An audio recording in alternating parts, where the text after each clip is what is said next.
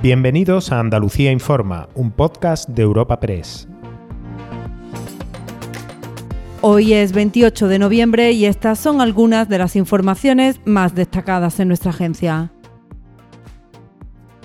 El acuerdo sobre Doñana entre Gobierno y Junta de Andalucía es tan importante, inédito y trascendental que también hoy siguen sucediéndose las reacciones y las precisiones sobre sus puntos. La mayor parte de los focos se sitúan en torno a esos agricultores que pueden abandonar el cultivo en sus tierras a cambio de una indemnización. Sobre algunos hay procesos sancionadores abiertos por el uso indebido del agua y la ministra Teresa Rivera ha recordado que para cobrar hay que cumplir la normativa. Si se produce un cierre, un abandono, se podrá seguir adelante y solicitar ayuda. Si no, será muy difícil. Para estos pagos, además de ambos ejecutivos, también se va a contar con la colaboración de la Diputación de Huelva. Su presidente, en un desayuno informativo organizado por Europa Press, ha calculado que es posible reforestar unas 700 hectáreas del entorno del parque. David Toscano ha defendido que esta institución no podía quedarse al margen. Tuvimos claro que la Diputación debía asumir el papel que le corresponde en favor del Parque Nacional de Doñana, pero también de los agricultores, porque en realidad son un todo que estamos obligados a preservar. Por ello, la Diputación va a destinar alrededor de 10 millones de euros a las ayudas que se concederán a los agricultores de municipios onubenses en el ámbito de influencia de Doñana, es decir, 10.000 euros de esos 100.000 euros por hectárea que recibirán los agricultores. Y lo hacemos encantado, porque es en favor de Doñana, de la provincia y de nuestros agricultores.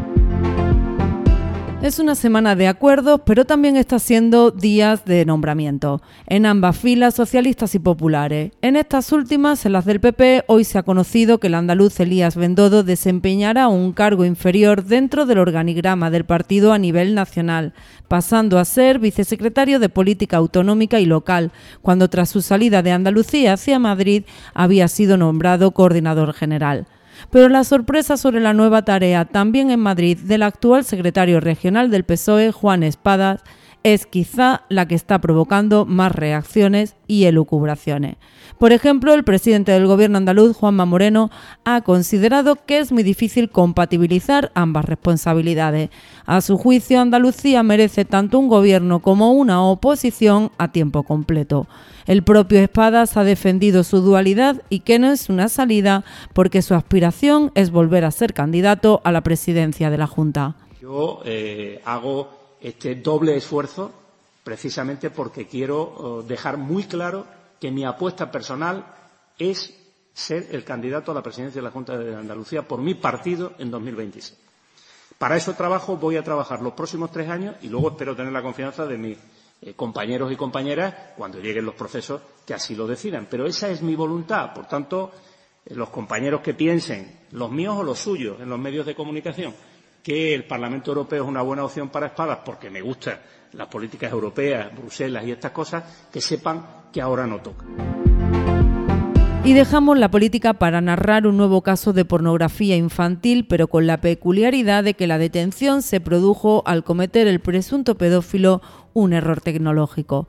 El hombre de 31 años publicó sin querer cuatro vídeos con porno explícito con niños en su estado de WhatsApp. Pese a que lo borró rápidamente y pese a que tomó la precaución de formatear el móvil, la policía pudo investigarlo y se encuentra ya en prisión. Escuchamos a un portavoz policial. Los investigadores lograron recuperar un número inquietante de archivos de contenido pedófilo, algunos de los cuales parecían haber sido elaborados por él mismo. Los policías, conscientes de que esta persona tenía la custodia compartida de un niño de tres años, solicitaron al juzgado un mandamiento de entrada y registro en su domicilio. Allí confirmaron que el detenido, con la excusa de acompañar a su hijo, producía vídeos de esta naturaleza grabando a menores en el parque infantil de su propio residencial, en la cafetería donde trabajaba o en distintos centros comerciales.